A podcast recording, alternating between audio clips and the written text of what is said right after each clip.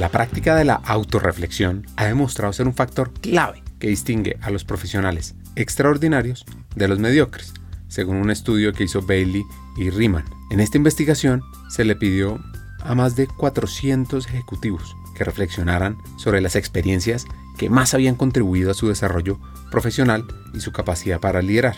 ¿Qué pasó? Pues que los resultados revelaron que las reflexiones que involucraban sorpresa, frustración, fracaso, fueron las más valiosas para aprender, para crecer. Estos momentos de sorpresa, cuando nuestras expectativas se ven totalmente desviadas, donde por ejemplo también la frustración emerge cuando nuestros objetivos se ven obstaculizados y en el fracaso cuando cometemos errores, pues al final son oportunidades para ser mejores.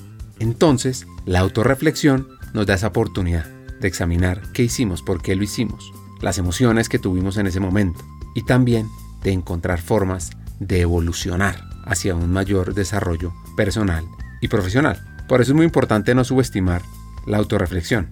Te quiero hacer una invitación a dedicar tiempo a mirar hacia adentro, a aprender de tu vida, de tus experiencias y a cultivar un crecimiento continuo en la vida y en la carrera. Bienvenidos a Hackers del Talento, el podcast que busca cambiar el juego por lo humano. Creemos en una América Latina más competitiva, inclusiva, equitativa, próspera, donde las personas sean el centro del mundo laboral. Nos motiva el talento como motor de cambio y por eso estamos aquí, para ser la fuente de inspiración, unión, colaboración, aprendizaje, debate y acción para la comunidad interesada en talento. A través de historias, reflexiones, conversaciones con CEOs, líderes de talento humano, pensadores y actores de cambio, te vamos a ofrecer hacks para evolucionar como persona, como líder y potenciar tu empresa. Te invitamos a sumergirte en conversaciones profundas, significativas, que te harán pensar, que te inspirarán y que te harán dar ganas de tomar acción para cambiar el juego por lo humano. Únete a nosotros en este viaje para hackear el talento y juntos aumentar la competitividad de América Latina por un futuro más justo y próspero.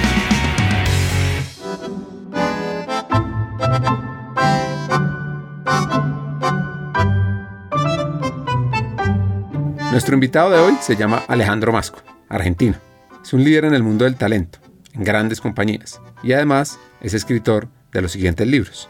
Escribí tres libros. El primero, que le puse un amor espectacular, pero porque fue mi primer libro, que se llama Entre Generaciones, es un libro, ya tiene 13 uh, años, empiezo a hablar de todo el tema generacional y la implicancia en las organizaciones. Es un libro que me sentí que escribía lo que había vivido, escribía todo lo que había vivido, sobre todo en los últimos años de L'Oreal, ¿no? Que había trabajado mucho a nivel mundial con el tema de las generaciones. El segundo libro fue un libro que se llama Los siete mitos capitales, después terminó el tercero, eh, Ricardo Pro, eh, que son siete temas de gestión que en cada, en cada capítulo entrevisté a alguien. Por ejemplo, en el capítulo de, en un capítulo entrevisté a, Roberto, es uno de los eh, sobrevivientes de tragedia de los Andes. Me fui a Uruguay unos días, estuve con él, viviendo con él y lo entrevisté para entender cómo su mirada cruzaba la gestión, ¿no? En otro capítulo entrevisté, no sé, al Cholo Simeone. Entonces estuve con el Cholo Simeone durante días escuchándolo y ver cómo... Y así cada capítulo busqué algún referente, algún referente, como yo conectaba esa persona como referente de ese tema. Y el último capítulo, el último capítulo, perdón, el último libro que salió ahora en noviembre se llama Idea, que es Inclusión, Diversidad, Equidad y Accesibilidad. Y hablo de los 6, 7 temas de, la diversidad, de todos hablo, ¿no? Con una mirada como muy constructiva, de, de animarnos, o al final esto es un tema de animarnos, encontrar y saber leer los momentos de cada organización, porque las cosas no se hacen con force, las cosas se hacen constructivamente, de una manera el nivel de resistencia no se eleve, sino que se construye empáticamente en todos los órdenes de la diversidad. Estar preparados. Más adelante vamos a profundizar sobre sus libros y para comprenderlos, pues es fundamental entender la esencia de Alejandro, es saber lo que significa el amor que recibió de sus padres, porque así es la historia de sus progenitores. Bueno, bueno, buenísimo. Padre, bueno, papá es José Arturo, conocido como Pepe. Papá nació en Rosario, pero mi abuelo por trabajo se mudó a Buenos Aires, lo trasladó a la, la empresa, así que papá es más porteño que rosarino, pues vino a los 6, 7 años y bueno, vivió acá en Buenos Aires. Mamá es Vicenta Di Pietro, hija de italianos, y se llama Beba, mamá todo el mundo la conoce por Beba. Y mamá, bueno, nació en una familia de inmigrantes, una familia mucho más trabajadora en el sentido de que la tuvo que luchar en Argentina en su momento. Esto hago esta aclaración porque también después tiene que ver con la historia de ellos, ¿no? Y papá de una familia como más, más acomodada, de clase media, bien acomodada de aquel tiempo. Mis viejos se conocen a, través de la parroquia y, bueno, después terminan teniendo tres hijos, ¿no? Yo soy el menor de María Inés, Juanpi y yo, yo soy el menor. Y tengo, tengo muchos recuerdos, digamos, mis viejos, yo tengo el, regalo de la vida de Dios, que mis viejos viven, tienen papá no, y están muy bien, papá tiene 90 y mamá cumple ahora 89 en unos días, entonces yo sé que es un privilegio para cómo tenerlos tan bien como están. Mis viejos nos dejaron muchas cosas, ¿no? han sido como muy amorosos con nosotros y han, desde chico cuando vos me decís, ¿qué recuerdos tenés? Tengo recuerdos de, vacaciones con ellos, de, yo siempre recuerdo que, tengo como recuerdos que rondan los 5 años, por decirte así, de irnos de vacaciones, de estar con ellos, de estar con ellos en, la playa. Tengo recuerdos de no querer ir al colegio y entonces llorar en la puerta de casa para no ir y la comprensión y el abrazo, viste, que uno espera de los viejos para que te concedan el no ir, ¿no? Tengo recuerdos como muy lindos. Fueron siempre, fueron muy presentes, aunque laburaron toda su vida. Eso también es algo que hemos heredado de, de mis viejos, el, valor por el trabajo y el esfuerzo, ¿no? Que creo que también nos dejan eso, en nuestro caso particular. Y siempre se preocuparon porque nosotros seamos muy buenos hermanos, por decirlo así, pero en verdad somos, yo, tengo muy buena relación con mis hermanos, con Marinés y con Juanpi somos muy amigos eh, actualmente, o sea, compartimos muchas cosas juntos también porque tenemos la suerte que, que los cuñados o cuñadas también ayudan a eso, ¿no? Que también es un, beneficio, pero digamos, son mi hermano y mi hermana cuando ante cualquier situación crítica de mi vida, yo creo que es un mérito de mis viejos, son los primeros que yo llamo para decirles, dame una mano. Y creo que eso tiene que ver con lo que mis viejos lograron en la educación, en la educación del amor, eh, te hablo, en la educación del amor para que Marinés y Juanpi y tengan hoy la relación que tienen. Luis Federico Leloa, argentino, premio Nobel de Química en 1970, lo recibió por sus investigaciones sobre los nucleótidos de azúcar y el rol que cumplen en la formación de los hidratos de carbono. Gracias a él se logró comprender cómo los alimentos se transforman en glucosa y esta sirve como energía para la vida humana. A lo largo de la vida, Leloa pronunció diversas frases célebres que reflejan su pasión por la ciencia y su dedicación a la investigación. Frases muy interesantes como, la ciencia es un servicio a la humanidad, una forma de amor al prójimo, o la ciencia es un viaje hacia el conocimiento, pero nunca llegaremos a un destino final, siempre habrá nuevos horizontes por descubrir. Que esa frase me conecta mucho con la vida misma de nosotros, con la vida del aprendizaje. Siempre vamos llegando a nuevos horizontes. Y está muy ligada a la última frase de este Nobel de Química, que dice que la curiosidad es el motor del descubrimiento científico.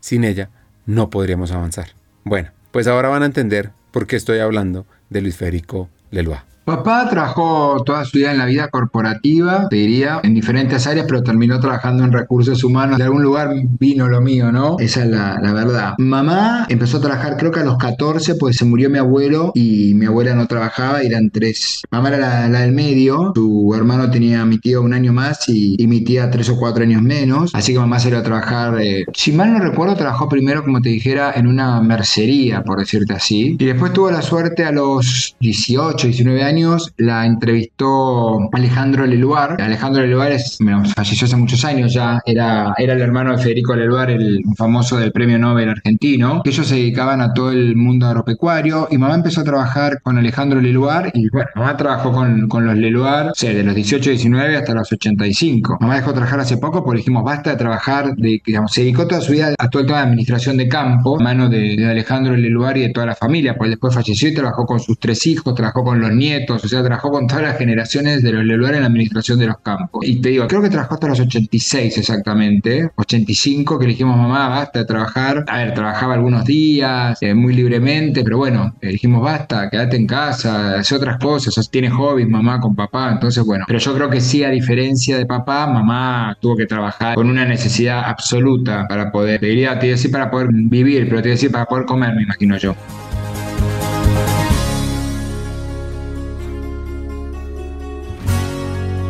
Los líderes auténticos y visionarios comprenden que la verdadera grandeza de una organización radica nada más y nada menos que en su gente. Como líderes, tenemos la responsabilidad de cultivar un entorno que nutra, fortalezca la autoestima de los colaboradores. Eso, claro, se hace a través de nuestro ejemplo, de nuestras decisiones, de nuestras palabras, porque así creamos un clima de confianza, de respeto y aprecio mutuo, que es importante.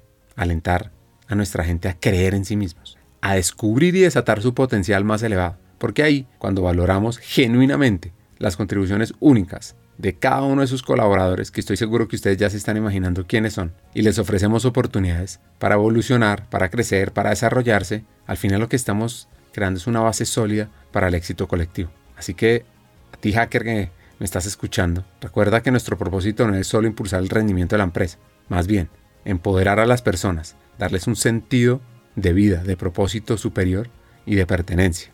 Porque ahí al invertir en el crecimiento y el bienestar de nuestros equipos, humanizamos la compañía, creamos lugares de trabajos donde cada uno siente valorado, inspirado y capaz de alcanzar su máximo potencial. Así que recordemos que somos facilitadores del éxito de los demás y en ese papel marcamos una gran diferencia. Yo vengo de una familia católica, apostólica, digamos, con presencia en, en mi adolescencia y en mis primeros años de juventud en, la iglesia católica, en el sentido de que, bueno, fui a participar en todas las eras que fue campamento, participaba en todas las actividades de la parroquia, cantaba en misa todos los domingos, tocó la guitarra, fui seminarista, fui dos años seminarista de la Arquidiócesis de Buenos Aires, salí del seminario, estaba enamorado de una famosa novia que tuve, pensé que me iba a casar con ella y bueno, después la vida me fue mostrando otros caminos, esa es la verdad. Entonces, todos esos años, yo lo que digo es una de las cosas que uno, como vos dijiste, uno como papá, hoy como papá tengo ese desafío, pues creo que es algo que pienso que pasó en mí, es cómo tus viejos, conscientemente o inconscientemente, intentan generarte autoestima, ¿no? Yo creo que los viejos, yo pasé por momentos de muchas preguntas en mi adolescencia, de muchas preguntas en, en relación a la religión, en relación a la sexualidad, en relación a un montón de temas, y creo que una de las cosas que les agradezco a los viejos es cómo me dieron una autoestima para que yo me anime a vivir las cosas que la vida me planteaba que tenía que vivir. Entonces, yo creo que cada periodo que tuve como estas situaciones complicadas, tuve los recursos internos y afectivos externos, y ahí te lo digo hablando de, sobre todo de mis viejos, mucho de mis hermanos, de Juanpi y Marinés, y de, de mi grupo amigos para poder sortear esos obstáculos. Pues la realidad es que yo fui un, hijo más rebelde, más rebelde con ninguna cosa border con esto que te digo, ¿eh? pero fui el hijo que un día dijo, entro al seminario, a los dos años dije, no, esto no es para mí, salgo del seminario, con todo lo que eso implicaba, ¿no? Porque uno se olvida, pero entrar al seminario en los 80 y salir al seminario en los 80 era, había un dejo de frustración, de que te frustrabas. Y yo no sentía que me frustraba, yo justamente sentía lo contrario, que buscaba mi camino. Siempre fui un gran luchador, pero creo que eso lo tengo heredado a mis viejos, seguramente de mi madre. Entonces, yo creo que siempre fui un gran luchador por la vida. Entonces, obviamente tuve cosas fuertes que tuve que pasar. Podemos hacer mención o recordar, como vos decís, alguna de ellas, pero creo que mis viejos en eso fueron muy piolas. Pero también tengo que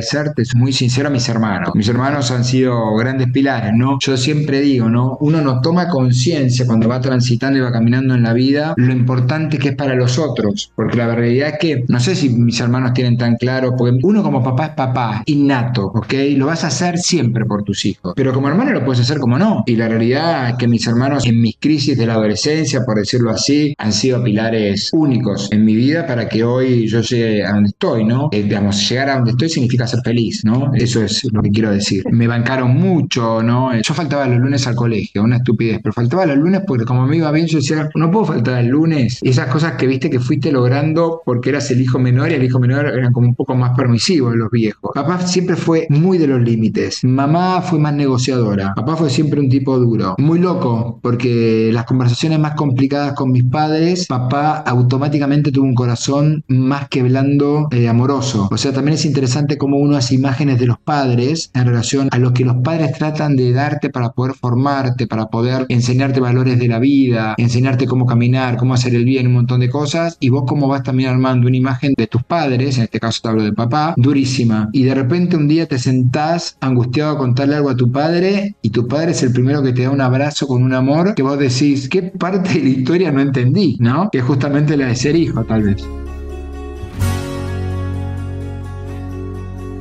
Algunas de las preguntas que le pueden surgir a uno de la autoestima son, ¿cómo se forma la autoestima? ¿Es algo innato? ¿Es algo que va apareciendo en la vida? ¿Qué factores influyen en la construcción de una autoestima positiva o negativa? ¿Qué papel juegan las experiencias de la infancia? ¿Cómo podemos mejorar la autoestima si sentimos que está baja o negativa? ¿Cómo se relaciona la autoestima con la autenticidad y la autoaceptación? ¿Cuál es la diferencia entre confianza en uno mismo y autoestima? Ahora, ¿será que hay técnicas o estrategias para fortalecerla? ¿Qué impacto puede tener la comparación social? ¿O cómo podemos manejar la tendencia a compararnos con los demás? También una pregunta que me surge es cómo fomentar una autoestima saludable en los niños, en los adolescentes, en los empleados. Pues bueno, volviendo a la historia, Alejandro llega un momento de decidir si va al seminario o no. Y además de contarles algo muy importante para él.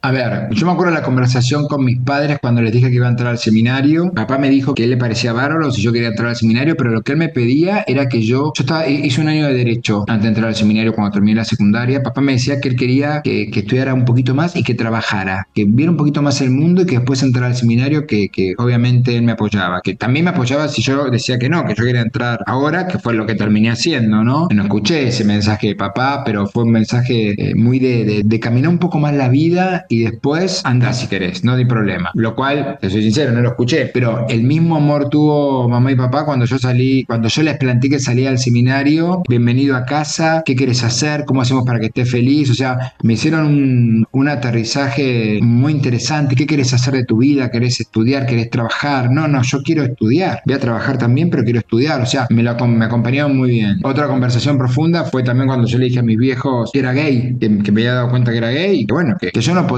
ocultarle a mis padres eh, una parte de mi vida. Era como no, no reconocer eh, lo que para mí mis padres eran. Y yo creo que los viejos, siendo de otro siglo, tuvieran una capacidad de amor única. Papá automáticamente, mamá lo tuvo que procesar, pero yo entendí que hay que respetar los tiempos de los otros. Entonces, la amorosidad de papá, el análisis de mamá y los tiempos y el poder encontrarnos en los tres, estoy hablando hace ya muchos años de esto, capaz hoy tiene una conversación distinta, pese a que todavía es un tema que cuesta una barbaridad en algunas familias. Hoy cuando yo veo, como, como vos sabés, yo tengo cuatro hijos, cuando yo veo a, mis padres, papá tiene 90, pero casi los dos de 90, tirados en el suelo jugando con mis hijos, digo, wow, ¿no? Lo, lo que es el amor, porque la verdad es cruzar, tuvieron que cruzar todas las fronteras con el menor. O sea, el menor les hizo cruzar todas las fronteras y no tengo una sola deuda con mis viejos. Eso es una cosa que espero tenerlo muchos años más, pero bueno, los tendré hasta que, hasta que los tenga. Pero los viejos han mostrado por sobre todo un amor único. O sea, y una, papá siempre dice, vos nos ayudaste a crecer. Ojalá todos los padres pudieran decir eso, ¿no? Y también los viejos, cómo me acompañaron en todo mi proyecto de carrera, digamos. La realidad es que yo me recibí de psicólogo, empecé a trabajar en Citibank, a los 3, 4 años ya era director para Walmart, cuando Walmart llega a la Argentina. O sea, hice una carrera también muy rápida y también tiene que ver con todo lo que mis viejos fueron construyendo a través del amor y la educación en mí, ¿no? Entonces, las situaciones críticas que uno pudo haber tenido capaz en relación a tu pregunta, yo estoy muy agradecido a la vida, porque la realidad es que el compartir con tus padres algo que te está pasando, en mi generación era con llanto, esto es una verdad, y seguramente en las generaciones más jóvenes es y va a ser cada vez distinto, no digo que sea más fácil, distinto, que tus padres encuentren el poder, pese a todo lo que les puede movilizar internamente, valorar lo que sos vos, poder entender que no es una, no es una elección, es lo que te tocó vivir, ¿entendés? Y vos lo querés vivir de la mejor manera posible, que fue todo lo que yo dije en toda mi vida, lo dije, ¿no? Desde que me hice caro, dije, yo esto, esto es lo que me tocó vivir, y yo lo voy a elegir eh, vivir feliz, pero no es que lo elegí vivir, porque esto no es una cosa que vos un día elegís, es un día, ya te das cuenta, tomás conciencia y lo aceptás, pero no lo elegiste, no es que tú tirás un menú y elegiste a ver cuál me gustaba más. Entonces que tus padres acompañen eso, ya está, no hay nada más que decir, para mí no hay nada más que decir, o sea, es impresionante, digamos, y es un camino que también se transita, puede que transitarlo con ellos, yo tengo que aceptar que son de otra generación, ¿entendés? Y después tengo que aceptar que los hice abuelos, ya tenían cinco nietos y les traje cuatro nietos más, o sea, les hice seguir evolucionando, y los viejos siguieron construyendo y construyéndose y construyéndose nada más que por amar al hijo y acompañarlo, y eso me parece que es admirable, me parece que es admirable porque te habla de un amor infinito, mucha gente la pasa mal con estos temas, y yo la verdad que tanto con mis hermanos que como con, la verdad, tanto con mis hermanos como con mis viejos, con mi vida laboral, ¿no? La vida laboral, la verdad que la pasé sin ningún tipo de problema. Soy un agradecido. Sé que no a todo el mundo le pasa lo mismo. Esa es la verdad.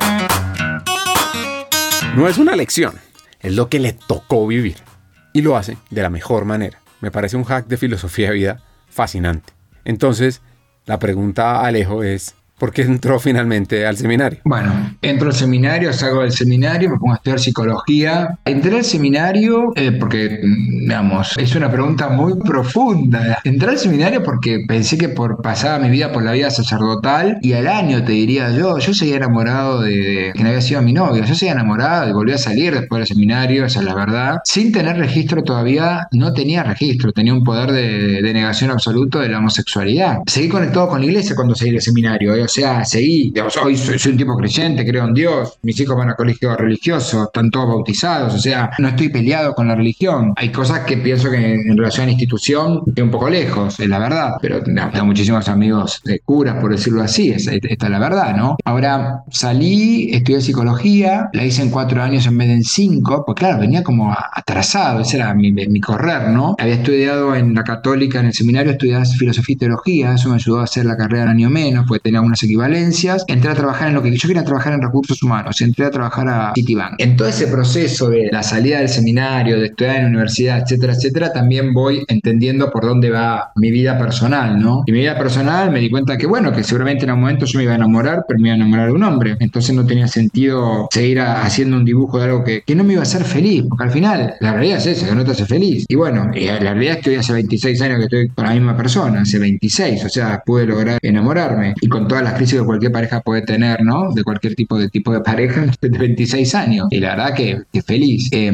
y bueno, salí del seminario, estudié, empecé a trabajar, me empezó a ir bien, empecé a encontrarle la vuelta a mi vida y fui construyendo mi vida. Bueno, viví afuera, porque tuve la posibilidad de vivir en París y en New York, L'Oreal, en, en puestos súper lindos. La verdad que profesionalmente tuve, trabajé en Walmart, trabajé en el, el, grupo Excel, que fue un grupo muy grande en, en, la Argentina fuera de la Argentina en los 90. Eh, bueno, después entré a L'Oreal, viví en Francia. La, verdad que soy un agradecido de la vida laboral también. Fue muy bien, pero me fue muy bien no solamente por el tema de la carrera. Me encantó lo que hice, tuve jefes espectaculares. La otra vez, en el último libro, en el agradecimiento, agradezco a todos mis jefes porque yo digo, me dejaron ser en la vida, ¿eh? en general. Me dejaron ser, me dejaron sacar mi talento para poder explotarlo en las organizaciones en las que trabajé. O sea, tuve jefes de primera. Eso, viste, a veces ves cada jefe que decís, pobre gente, bueno, yo tuve mucha suerte en eso también. Se animó a hablar con su jefe. A ver, um, de City te diría, fui le dije a mi jefe, a Julio, le dije, Julio, mandame a Estados Unidos, pero nadie va a Estados Unidos de recursos humanos. Le digo, mandame a Estados Unidos, a Nueva York, mandame, hagamos algo. Y Julio me mandó a Estados Unidos a hacer un proyecto a Estados Unidos que vivía en New York, que no existía eso que te mandara. Los primeros días decía, yo hablaba inglés, ¿eh? pero era, me volvía loco porque, viste, era, hicieron algo que no se hacía, entonces no estaban preparados para eso. Y fue una experiencia espectacular. Gracias a Julio, ¿no? Uno de mis jefes. Walmart fue increíble. Mi experiencia en Walmart fue increíble, porque yo entré cuando éramos cinco, cinco americanos, cinco argentinos, entré como director de recursos humanos, a hacer el startup de la compañía. La primera, olvídate, ¿no? De internet, ¿no? Recién empezaba a ver email. La primera apertura, empezamos a armar la, era la home office, la casa central, no sé, a los cuatro meses éramos 300, 400. La primera apertura de la primera tienda Supercenter en Avellaneda, el Sams fue antes, pero les, te digo, la de Supercenter, se presentaron en una cola, era, era, era el día ese. Yo tenía un equipo de 50 personas preparado para esto, 18.000 personas se presentaron. Íbamos a tomar, no te quiero mentir, creo que eran 1.400. 18.000 personas en una cola que creo que llegaba de Avellaneda, alrededor de Buenos Aires, llegaba desde, desde Avellaneda hasta Capital. Entonces teníamos que hacer todo un movimiento rapidísimo. A mí se me había ocurrido alquilar, eran como trailers, diría, contenedores modernos hoy, eh, para poder hacer todas entrevistas grupales, porque yo calculaba que se iban a presentar entre 12 y 14.000 personas. Era un cálculo hecho por lo que sabíamos que en ese momento pensábamos. Fueron 18.000. Entonces había que hacer entrevistas sin parar porque la gente no podía estar tres horas abajo del sol. Para como uno de los días llovió, me acuerdo. O sea, fue impresionante, fue un reto súper lindo, fue una experiencia, viste, abrir la compañía, la verdad, increíble. Con, digamos, el desafío de trabajar con tantos expatriados. En esa época, en los 90, Argentina, en las compañías que se abrían, pues fue una época de mucha apertura de compañías, eh, había muchos expatriados, se hablaba en inglés todo el tiempo, no salía, entonces no toda la, no, no toda la gente de retail habla inglés, porque el, el negocio donde vos buscabas en Argentina los competidores, no había ninguna empresa americana de retail. ¿ok? En aquella época estaba Disco, Norte, Carrefour y algunas otras, Tía, Casa Tía, etcétera, y eran, eran de capitales no americanos. Entonces, fue la verdad que fue una experiencia. Mantengo muchísimos amigos de aquella época, de la época de Walmart, muchísimo. Una época también muy divertida, cuando capaz un compañero te decía, che, te presento a mi cuñada, y yo decía, no, no, no, pará, presentaba a tu cuñada, a tu cuñada no, ¿cómo a mi cuñada? A mi cuñado, no, sí, a tu cuñada no. Fue una época muy linda donde yo también me sentí muy cómodo en una compañía como era Walmart para hacer el desafío que hice. De ahí me fui a Blockbuster porque Walmart me puso mucha presión para irme a Bentonville, Arkansas. Yo había vivido unos cuantos meses en Bentonville, pero no era para irme a vivir en ese momento de mi vida. Y me fui a Blockbuster para manejar la región. Abríamos locales sin parar. Blockbuster había comprado lo que era Errols. Paremos un segundo y oigan esta historia. En un tiempo lejano, en la era dorada de las noches de películas en el hogar, surgió un titán llamado Blockbuster. Con sus estantes llenos de cintas de video, se convirtió en el rey indiscutible del entretenimiento en casa. Sus tiendas se alzaban majestuosas en cada rincón de las ciudades de todo el mundo, atrayendo multitudes ansiosas por sumergirse en la magia del cine. Pero, pero, pero, como en todas las historias, incluso los imperios más poderosos están destinados a enfrentar desafíos inesperados. Imagine the perfect video store. It would have a great selection, right? Right. Over 10,000 videos. Three evening rentals, so no rush, no hassle. Fast checkout. 24 hour quick drop return. Open late every night. Well, the perfect video store Welcome to Blockbuster Video. is popping up all over the country. There's one near you. Blockbuster Video. Wow, what a difference. Blockbuster era una compañía número una de videos de VH8, era, no sé, VHS, perdón, VHS. Ibas y alquilabas tus videos y después tenías una cosa que era genial, que los podías dejar después de las 12 de la noche en un Dropbox y las dejabas a la película, no tenías que ir durante el día. Alquilabas las películas para verlas, obviamente no había Netflix. eh, y además tenías la experiencia, caso- la- la- todo lo que era el Customer Experience, que era entrar al local y poder comprar un montón de otras cosas, que era un gran negocio para, obviamente, para Blockbuster, que no tenía que ver con el negocio de eh, videos. Es súper interesante la experiencia mía, Teria. Más allá de abrir muchos países y todo eso, yo estuve en reuniones donde se hablaba que el disc, mira lo que te hablo, iba a competir, que no, que no, nunca iba a morir el VHS. Yo no estuve mucho tiempo, pues después me vino a buscar el grupo Excel en Argentina. Estuve dos años y medio, creo, en Block, pero me acuerdo de muchísimas reuniones en Estados Unidos donde no había manera que desapareciera el VHS, ¿no? Como la cámara de fotos de Kodak, diría.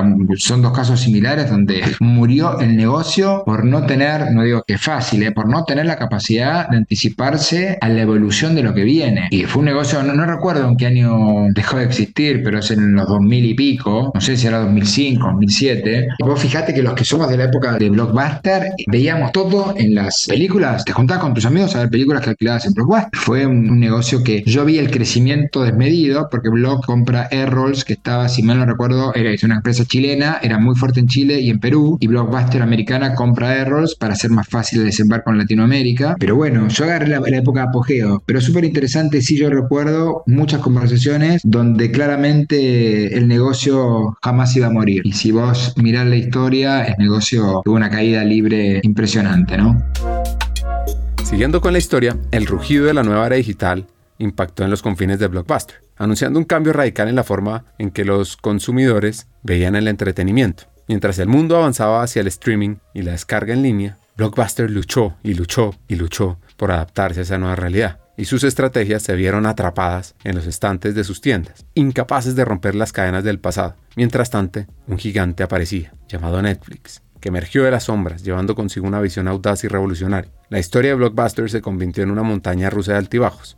Intentos desesperados de competir con la corriente digital, pues resultaron estrategias torpes y decisiones mal orientadas. Mientras tanto, Netflix trazó un nuevo camino, ofreciendo comodidad y elección ilimitada a través del streaming. El mundo se inclinó hacia esa revolución digital, dejando a Blockbuster luchando por mantenerse a flote en un mar de cambios implacables. Finalmente, el destino despiadado cerró las puertas de Blockbuster, dejando solo un eco de nostalgia y recuerdos en los corazones de aquellos que una vez buscaron sus cintas de video. La historia de crecimiento y caída es un recordatorio cautivador de los riesgos de aferrarse a lo conocido y resistirse al cambio.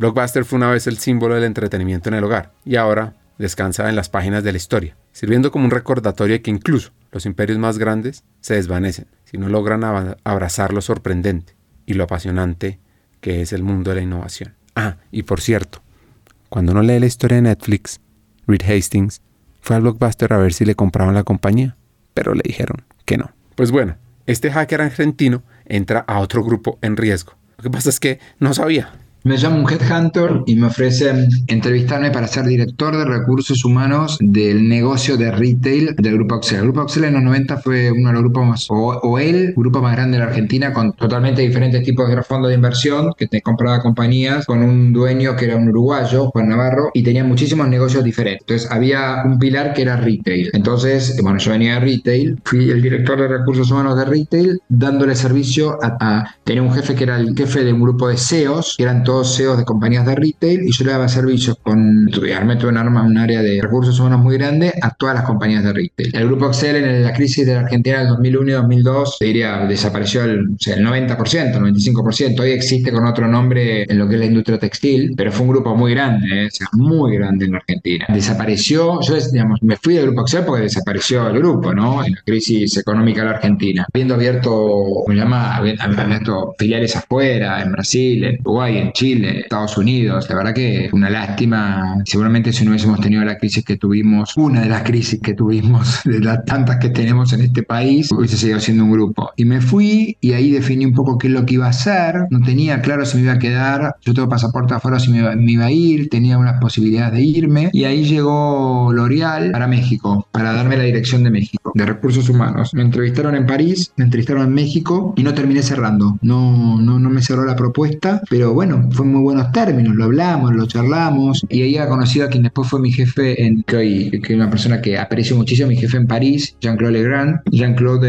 eh, después me, me, volvió a llamar, me ofreció estar un tiempo en Argentina, pues estaban haciendo un proceso de cambio en Argentina, y después me fui como director mundial de talento a París a trabajar con él directamente, una de las mejores cosas que hice en mi vida a nivel profesional. Hagamos una pausa. Como sabes, en Hackers del Talento estamos en una misión, cambiar el mundo laboral por uno más humano, inclusivo, próspero y competitivo.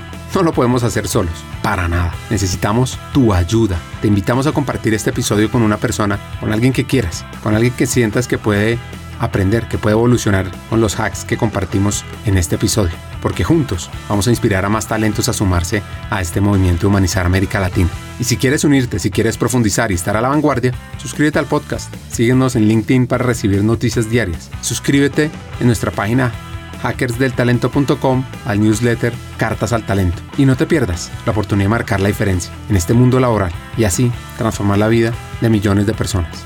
Porque juntos podemos hacer lo posible. Nosotros ya estamos aquí, dando el primer paso. ¿Y tú? ¿Te unes a nuestra misión de cambiar el mundo laboral por uno más humano? Hagámoslo juntos. Sigamos con el episodio. Un destacado filósofo francés, Michel Foucault, analizó cómo el poder se ejerce en la sociedad a través de instituciones, discursos y prácticas. Él decía que el poder no es algo que se posee o se ejerce de manera unilateral, sino que es una red compleja y dinámica que se manifiesta en todas las relaciones sociales. Según este francés, el poder no solo reprime, sino que también produce y moldea las identidades y las formas de conocimiento. Es decir, desde esta perspectiva, la autoestima puede ser vista como una construcción social influenciada por el poder y las estructuras sociales. Y Foucault lo que sugiere es que nuestras percepciones de nosotros mismos y nuestra autovaloración están condicionadas por normas, discursos, expectativas sociales que nos rodean. Así que nuestra autoestima no es algo inherente interno, sino que está impactada por las relaciones de poder y las formas en que nos relacionamos con los demás, según él. Lo que sí creo yo es que la autoestima es algo que uno puede trabajar día a día, de manera interior, un poquito discrepando con el filósofo francés. Pues bueno, volviendo a Alejo, ¿cómo fue esa experiencia? Y ojo a esto tan interesante de cómo hace uno para conectar con la comunidad francesa.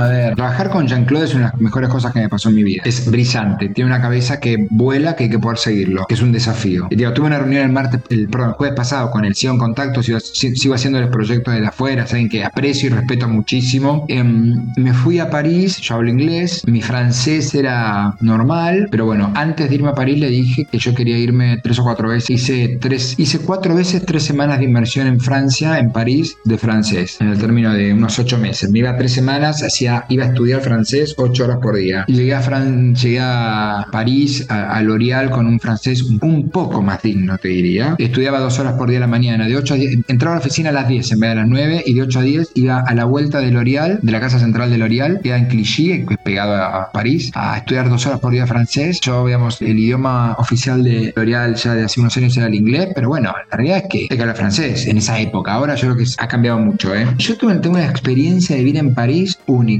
La pasé excelente en la oficina, la pasé excelente en Francia, la pasé excelente en París. Trabajé en una, una función que amé, que me encantó, que pude hacer mucho impacto, muy desafiado por mi jefe, muy desafiado. Eh, fue una experiencia espectacular. Eh, yo siempre tuve como una manera de mirar la vida afuera como relajada en el buen sentido. Eh, yo vengo a tener una mirada distinta, a impactar, a mostrar hacer las cosas diferentes, ni mejor ni peor que lo anterior, diferentes. Y si me sale mal, me sale mal, me mandarán a casa. Entonces eso te permite olvidarte de un problema. Entonces la realidad es que me fue muy bien. Por, algo también me mandaron a New York después, que es la, filial más grande de, L'Oreal. Es un proceso de adaptación, vivir afuera. Eh, tenés que tener ganas de hacerlo. Y sobre todo en países que son muy diferentes al nuestro. Muy diferentes, digamos. El idioma es, es un gran tema. Al francés fuera de la oficina. Porque la oficina termina siendo una oficina internacional, por decirlo así. L'Oreal eso lo tiene clarísimo. Pero después tenés que ir al supermercado y tenés que preguntar en francés dónde está, en qué lugar está el azúcar, ¿entendés? Y, el francés en eso le gusta que pronuncies bien. O sea, es un país que tenés que ir eh, adaptándote. Para mí es un país bellísimo, digamos, con todos los problemas que puede tener y que ha tenido y que tiene hoy también en día, pero es un país bellísimo. Es un país culturalmente hablando único. Yo la verdad que la, pasé muy bien. el, proceso de adaptación, cuando vivís afuera, en países tan distintos, esto uno lo tiene que saber. Entrar en la sociedad francesa, como entrar, yo viví en diferentes momentos en los Estados Unidos, en la sociedad americana, no es solamente un tema de si hablas inglés o francés, son procesos distintos, porque nosotros, nosotros pensamos distinto, los latinos en general y los argentinos. Hay que acordarse que los argentinos estamos acostumbrados a vivir el día a día con una cantidad de saltos que es inexplicable. Si hoy yo le tengo que explicar, me pasa a muchos, yo explicarle a alguien que nuestra inflación hoy es del 100% anual y ya te lo cuento como algo, ¿y qué voy a hacer? ¿Será 100 o será 120 este año? O sea, hay que encontrar los puntos de encuentro porque este es un país muy especial. Entonces, eso por un lado. Ahora, este país como otros, ¿eh? te hablo porque, bueno, nací en Argentina. Este, este país te da una capacidad de adaptabilidad y flexibilidad a trabajar afuera y a vivir afuera es único. O sea, nosotros estamos acostumbrados a tanto impacto que te es fácil entender, te es fácil pensar, un pensamiento lateral, pensar las cosas de cuatro maneras, de seis maneras, de diez maneras diferentes, porque es lo que nos pasa todos los días cuando hacemos lo que hacemos en la gestión de las organizaciones. Haga recursos humanos, finanzas, comercial, lo que haga. Estás tan acostumbrado a pensar las cosas de tanta manera por las dudas que eso se nota en la gestión afuera. Por eso yo creo que también hay muchos argentinos afuera hay que hacer muy buena gestión, porque estamos acostumbrados a tener un nivel de creatividad ante lo difícil muy alto. Después tendremos otros problemas, obviamente. Pero entonces si vos me preguntás, la verdad, para mí fue una experiencia desde todo punto de vista profesional y personal muy pero muy linda. Adoro Francia, no sigo volviendo, es un país que me gusta mucho. Siempre me gustó, ¿eh? porque yo fui a, tuve la suerte de poder viajar bastante ya hace muchos años, muchos, de, mi adolescencia, y, a París era un lugar que siempre iba. En algún momento soñé en vivir en París, pero como también soñé en vivir en New York, y también te puede ser una otra ciudad que soñé alguna vez vivir y que no viví. Eh, pero son ciudades muy lindas haciendo vida de expatriado para, para vivir también desde lo personal.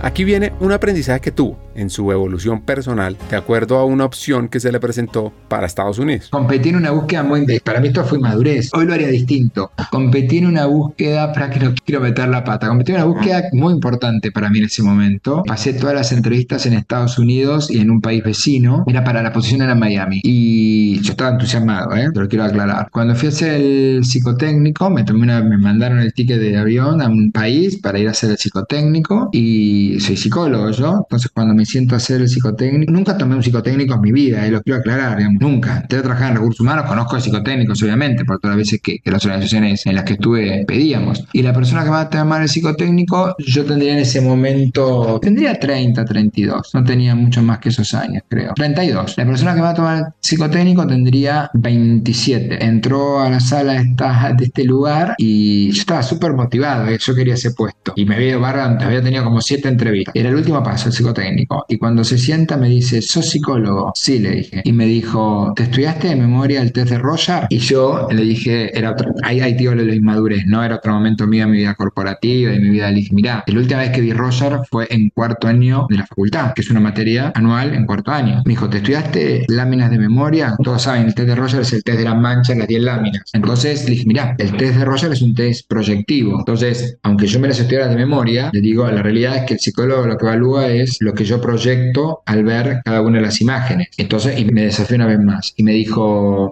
pero bueno, vos sabes de memoria cuántos shocks al rojo podés nombrar en una de las láminas. Entonces le voy a decir, mira, te soy sincero, lo estudié en cuarto año de la facultad. ¿Sabes cuántos años ya pasaron? Le digo, y digo, en tal caso, tu desafío como psicólogo es poder evaluar cuánto yo estoy proyectando este test o cuánto me estudié de memoria. Porque en verdad, si vos mirás en Google respuestas esperadas del test de Roger, y tenés en Google, esto es la verdad. Pero la, la capacidad del otro es leer lo que vos estás diciendo al contar lo que estás viendo y cómo lo marcas con el dedo. Y me dijo, bueno, pero lo, me dijo, bueno, pero los argentinos esto lo deben hacer muy bien, el saber lo que es lo que tienen que decir. Y me tocó el ego, como buen argentino me tocó el ego. Y le dije, bueno, mira, cuando esta organización tenga alguien que me pueda tomar un test sabiendo, que me llame. Me levanté, me fui, me fui a ver en ese momento a la vicepresidenta de la compañía y le dije, mira, yo no me voy a dejar tomar un test por alguien que me está maltratando, porque si yo me estudié de memoria el test de Roya. Y si me lo estudié de memoria, que me tome el psicotécnico alguien que me pueda evaluar si yo estoy bien o estoy mal para esta posición. No, pero pará, por favor, Alejandro, no sé qué. No, no, no. Bueno, conclusión me terminaron cambiando el ticket porque no tenía sentido que me quedara. Me volví a Argentina. Un amigo mío que vivía en este país me dijo, lo llamé para decirle, che, mira lo que me pasó. Cuando le dije que me estaba tomando el psicotécnico, me dijo, es el sobrino del dueño de, de este grupo que es muy grande. Me quedó claro que quedaba afuera, ¿no?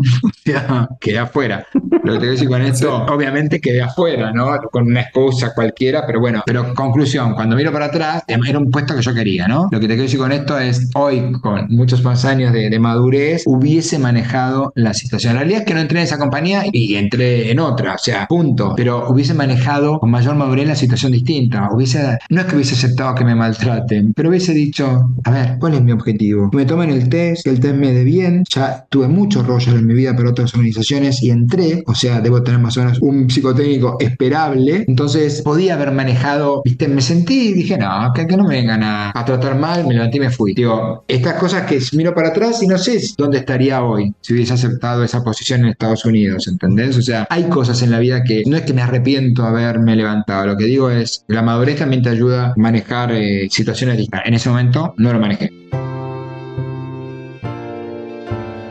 De Europa pasa a Estados Unidos y a lograr muchas cosas. Tuve la oportunidad de ir a New York, yo ya había vivido en Estados Unidos, me llevaba muy bien con todo el equipo en Estados Unidos, porque era un país muy importante para L'Oreal, me fui a Estados Unidos, la verdad yo me siento muy cómodo viviendo en New York, L'Oreal Estados Unidos es un gran desafío dentro de la organización, lo que me pasó en Estados Unidos a mí es que empecé, empezamos con el proyecto de querer ser papás. Y yo me imaginaba más en mi lugar, con mi familia, con mi grupo de amigos, con todo ese proyecto, así que bueno, familiar de salud, entonces bueno, le hice el comentario a L'Oreal después de un tiempo y L'Oreal lo que me dijo, Jean-Claude me dijo, arreglamos, fueron 18, más o menos 18 meses sabáticos para volver a la Argentina y después volver a París directamente. Y a los seis meses empezamos a charlar de volver, pero bueno, yo tenía un contrato por el cual no podía hacer ciertas cosas, pero sí podía hacer consultoría para, menos para tales compañías. Empecé a hacer, empecé a hacer eh, consultoría organizacional, empecé a hacer headhunter y me empezó a muy bien. Empecé muy bien, muy bien, muy bien. Pasaron los 18 meses, me senté con Francia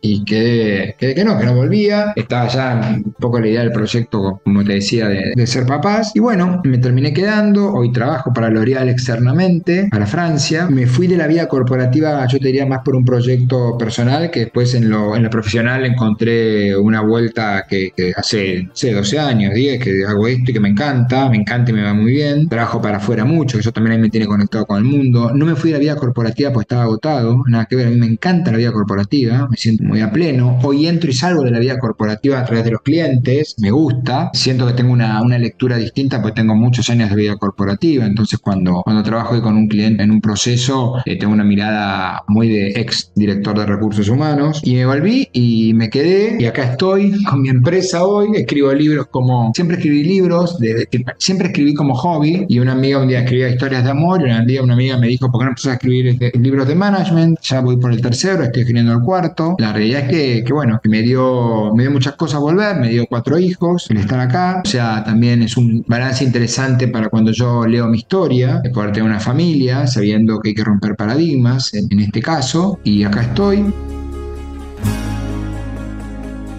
¿En qué está hoy? A ver, hoy desde Faro nosotros, digamos, Faro, digo, mi socio y todo el equipo de trabajo somos headhunters. O sea, lo que me apasiona más allá de, de, hacer un proceso de búsqueda es sentarte con un cliente y desafiar el pensamiento del cliente y el tuyo para poder entender que en un mundo que cambia tanto, cómo encontrar los mejores talentos para el desarrollo de ese negocio y la gestión de ese negocio, ¿no? En un mundo que cambió, donde las generaciones nuevas piensan distintas. Y las generaciones nuevas ya tienen 40 años, no tienen solamente 23, que esto es importante. Las generaciones nuevas ya también crecieron y están transformando las organizaciones. Entonces, encontrar diferentes caminos creativos para poder encontrar ese talento que necesitas en una organización. Eso es una cosa que me apasiona, ¿viste? Esto es consumo masivo, tenemos que traer gente de consumo masivo. No, hay otro tipo de industria que también tienen las competencias y la lógica de pensamiento que puede ser interesante para tu negocio, que es consumo masivo. Te digo consumo masivo por un ejemplo cualquiera, ¿no? Eso es un gran desafío. Haciendo búsquedas para afuera, también el gran desafío de la afuera, que me gusta desde lo personal, el porque, bueno, he trabajado mucho en algunos países y en otros he gestionado mucho con todo lo que es la TAM, entonces es súper interesante. Pues la otra pata de Faro es la consultoría organizacional en dos o tres temas, ¿no? En todo lo que es transformación cultural de organizaciones, en lo que es los procesos de diversidad e inclusión y lo que son las estructuras y el desarrollo de las estructuras para que puedan acompañar el desafío de los negocios del mundo. No es que hacemos consultoría de todo tipo, hacemos de entrenamiento, no, no, no, hacemos como estos tres o cuatro módulos que te digo. Y eso desde lo personal me hace ingresar como más en la profundidad de las organizaciones con más gente, que tiene que ver también con mi historia de director.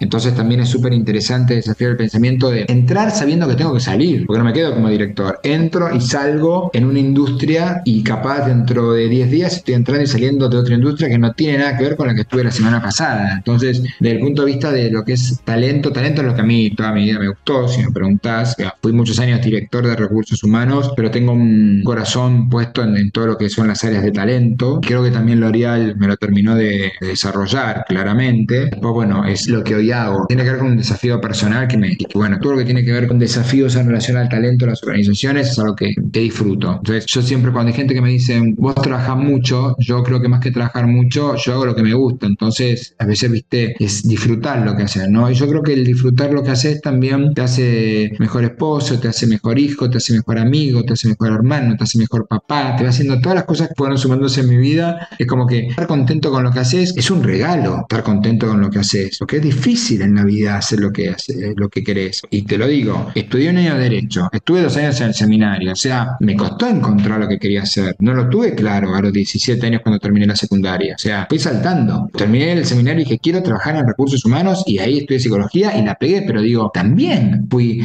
pero yo digo, menos mal que me fui equivocando y me fui acomodando, me animé a acomodarme y no hice algo que no hice algo para toda mi vida que no debía hacer. Arrancamos el episodio hablando sobre sus libros. El último que sacó es fascinante. Se llama Idea. Lo que dice es que no tenemos mucho registro de lo que significa la aceptación de la diversidad ni del impacto que generamos en el otro cuando, por ejemplo, nos alegramos por su felicidad, por su plenitud. Y la sugerencia es abrir nuestro corazón y entenderlo, porque eso nos acerca, nos une, nos hace mucho más humanos. Idea significa inclusión, diversidad, equidad y accesibilidad. Y es el resultado de dos viajes. El primero, el interior, que le implicó recorrer el camino por la diversidad en su vida personal. Y el segundo, que tiene que ver con una meta de ofrecer esa experiencia. Ahora, esta es mi explicación, pero mejor que el hacker argentino no lo cuente. ¿Por qué? Porque mi viejo tiene una frase que me parece muy piola que dice la diversidad está mucho más cerca de lo que vos pensás. Está en tu propia familia. Y viéndose, ¿no? Viste, uno siempre piensa que la diversidad está afuera, que bueno, en mi casa no hay ningún discapacitado, tengo un vecino. No, hoy no hay. Pero mañana, mañana alguien tiene un accidente y queda discapacitado en tu familia. Quiero que mis hijas, mujeres, tengan las mismas oportunidades laborales que mis hijos varones. ¿Por qué no? Y si yo miro las estructuras de las organizaciones, los números no demuestran eso. Entonces, cuando vos empezás a darte cuenta que la diversidad está mucho más cerca, después podemos hablar de todas las diversidades, ¿eh? pero digo, empezás a, digamos, deberías empezar a cambiar tu manera de pensar si gestionás organizaciones acerca de la posibilidad de hacer una organización más inclusiva, donde todos tengan oportunidades, porque vos lo que buscas es talento. Entonces, talento barra que se cruce con oportunidades. Entonces, porque vos querés que esas oportunidades también en relación al talento sea posible de acceder a cualquier persona que vos tengas cerca en tu vida. No solamente a las personas que vos entrevistás por ser parte de una organización. Eso es humanizarse, ¿no? Y el último libro fue un evento súper lindo en el Hotel Four Seasons acá en Buenos Aires. Había más de 350 ejecutivos de organizaciones. Súper lindo, el compromiso, ¿no? Idea se llama ¿Cuál es tu parte? ¿no? El libro tiene una, abajo una frase que es ¿Cuál es tu parte? Que significa, a ver, el mundo, el, evento empezó con un cuento que yo lo grabé, que es, eh, obviamente que es de otro, que se llama El cuento del colibrí. Hay un incendio en el bosque y todos los animales salen corriendo para un lado, pues está incendiando el bosque, hay un colibrí que va y viene, busca agua en el lago, la llena en el pico y la tira en el fuego. Y va y viene, va y viene. Entonces los animales un momento mirándolo, uno lo agarra y le dice, pero colibrí, ¿qué haces? Le dice, voy, cargo del lago agua en mi pico, la llevo al incendio y la tiro sobre el incendio. Entonces el, animal le dice, pero vos me estás cargando, colibrí, vos pensás que vos vas a apagar el fuego. Y el colibrí le dice, no, yo no voy a apagar el fuego, pero yo estoy haciendo mi parte. Entonces un poco el, libro plantea el desafío de cuál es tu parte. Porque para, para un mundo más inclusivo, con mayor posibilidad de capacidades, de talento y de oportunidades para todos, eh, al final el mundo no se cambia un loco. Lo que pasa es que cuando muchos locos empiezan a hacer su parte, la sociedad se transforma. Entonces un poco el desafío del evento de lanzamiento fue a tantas organizaciones decirle, a ver, si cada uno de nosotros hacemos una cosa como hace el colibrí, al final estamos dando oportunidades y cambiando la manera de pensar, porque digamos, seguimos siendo en algunas cosas medio retrógrados, ¿no? Muy conservadores en, pensamiento. Cuando nosotros vendemos productos o brindamos servicios a una diversidad de clientes o de consumidores absoluta. Entonces, bueno, es el desafío, ¿no? El desafío de animarse y además, así como vos contás el caso de tu tío, que yo, te soy sincero, lo veo más entendible en otras generaciones, porque creo que no era tan fácil, más allá de que un hijo es un hijo, obviamente. Hoy por hoy, cuando todavía escuchás comentarios acerca de, cosas que ya no se hablan más, las oportunidades son para todos. no podemos seguir, no sé, el tema de las mujeres, no podemos seguir hablando del tema de las mujeres. Eh, es increíble, y si ya tiene un hijo, tiene dos hijos, hay muchísimas mujeres que no quieren tener hijos. Hay gente que todavía cada vez se pone menos en palabras, cada vez hay menos espacio para el discurso, porque además cuando alguien lo dice, alguien lo corta, pero todavía algunos lo siguen pensando. Y mientras muchos lo sigan pensando, significa que hay mucho sesgo. La verdad es que yo creo que tengan oportunidades todos, pero también te lo digo egoístamente, yo creo que mis hijas tengan oportunidades, que puedan llegar hasta donde les dé y no estén sesgadas porque, no sé, o van a ser madres o lo que fuere, lo que elijan mis hijas, ¿entendés? Entonces, me parece que un poco el compromiso de cuál es tu parte, que es un poco el eslogan del libro abajo, es si cada uno se anima a hacer su parte, si cada uno se anima en una reunión de directorio, una reunión de gerentes o de jefes, a frenar a alguien cuando alguien dice algo desubicado acerca de cualquier tema que tiene que ver con la capacidad y las posibilidades de oportunidades para todos, me parece que es el compromiso de cada uno para poder transformar una sociedad. Esa es la. ¿Quieres potenciar a tu equipo, a ti, evolucionar hacia un nivel de desarrollo fuera de serie? Excelente, te tengo noticias. Hemos diseñado un programa de formación pionero en la región con el propósito de equiparte con las habilidades, conocimientos y herramientas esenciales de talento humano para evolucionar en tu rol de liderazgo. Te quiero presentar nuestro nuevo programa de formación, Talento Humano para Todos, programa online en vivo, único en su tipo, creado para líderes de todas las áreas de las compañías de América Latina, aquellas personas dispuestas a romper moldes y potenciar su liderazgo humano. Ahora, seguro te preguntarás, ¿por qué talento humano para todos es la elección perfecta para mí? Pues mira, vienen cuatro razones. Uno, aprenderás de la mano de los hackers del talento, destacados vicepresidentes de talento humano que están liderando la transformación en sus organizaciones en América Latina, quienes te compartirán las mejores herramientas para potenciarte a ti, a tu equipo y a tu compañía. 2. Te integrarás a una comunidad de estudiantes, de líderes visionarios, personas que como tú están decididas a marcar diferencias significativas en sus equipos usando las mejores prácticas y herramientas de talento humano, porque es que talento humano no es un área, talento humano es de todos. 3. Nuestro contenido te va a dar una ventaja competitiva. Vas a aprender temas como la importancia estratégica de talento humano, cómo atraer y desarrollar el mejor talento, cómo crear modelos de compensación atractivos, sobre el poder de la cultura organizacional, change management, aspectos legales del mundo laboral, los desafíos del futuro del trabajo, la experiencia del empleado, el liderazgo transformador y también cómo gestionar la diversidad, la equidad y la inclusión.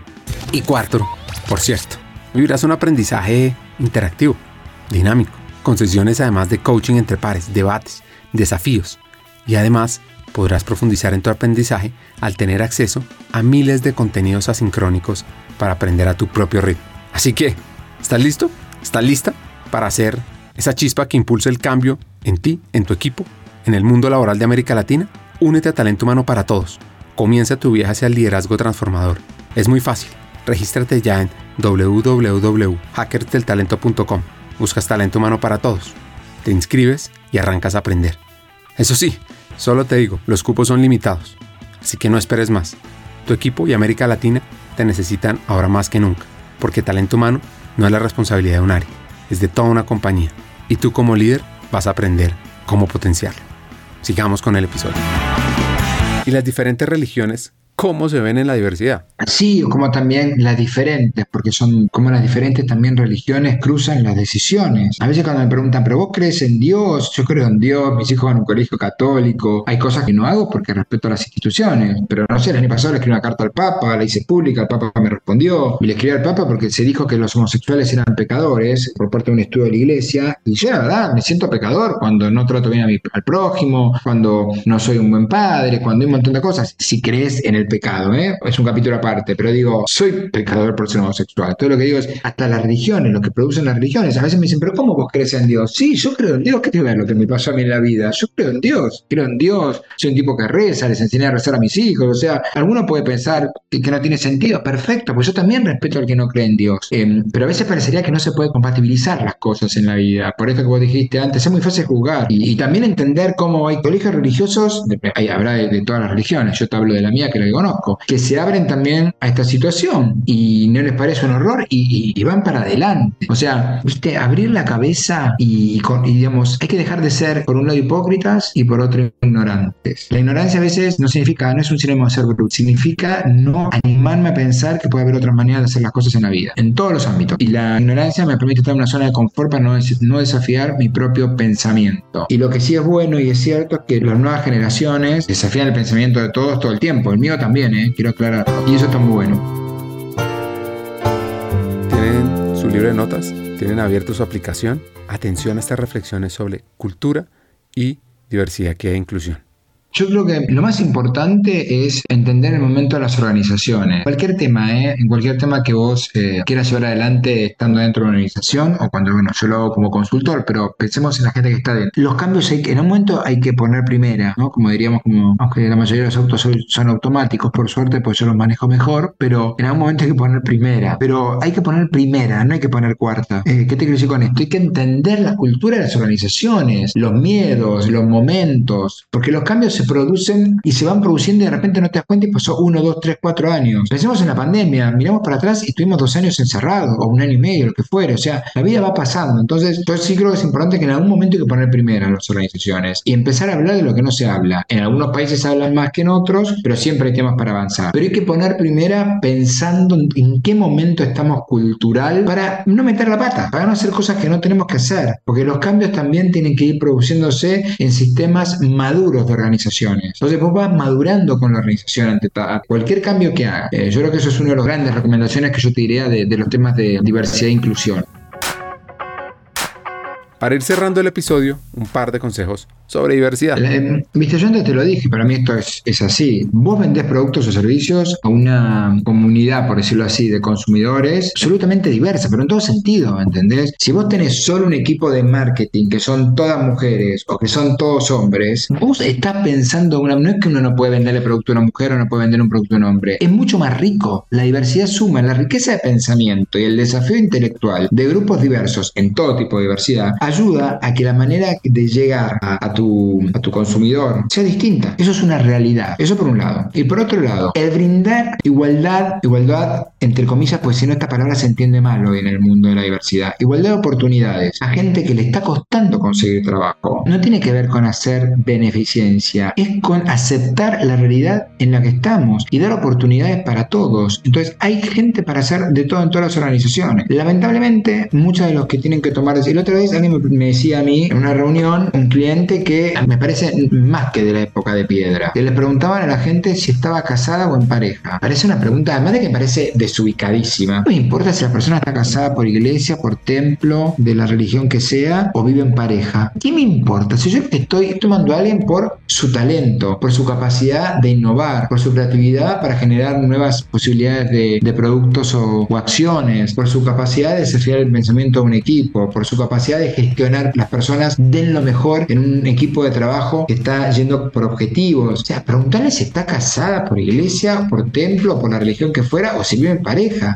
a ver, hay preguntas que yo, yo creo que ya, cuando a mí me dicen eso, digo, Dios mío, estamos antes de la época de piedra. Porque si está casado por iglesia y no tiene el talento, ¿lo voy a tomar? Tiene que ver. Bueno, eso todavía a veces existe. Alejandro Masco, líder argentino del mundo de talento, escritor, nos deja muchas lecciones. Aquí vienen las tres principales. Uno, debemos entender el autoestima, nuestro propio autoestima, cómo se genera, qué fortalezas lo sostienen, los posibles detractores y además cómo podemos hacer para aprovecharlo y que impulse nuestro desarrollo. 2. Los líderes deben ser conscientes, por supuesto, del propio autoestima y sobre todo del impacto que generan en el autoestima de los demás, para que impulsen un desarrollo positivo de las personas y no las marchiten. Y 3. La diversidad y la conexión con la cultura tienen momentos de evolución. No podemos pasar de 1 a 4. Debemos saber dar los pasos 1, 2, 3 para lograr una compañía, una región mucho más diversa, incluyente y equitativa. Hasta un siguiente episodio, sigamos hackeando el talento.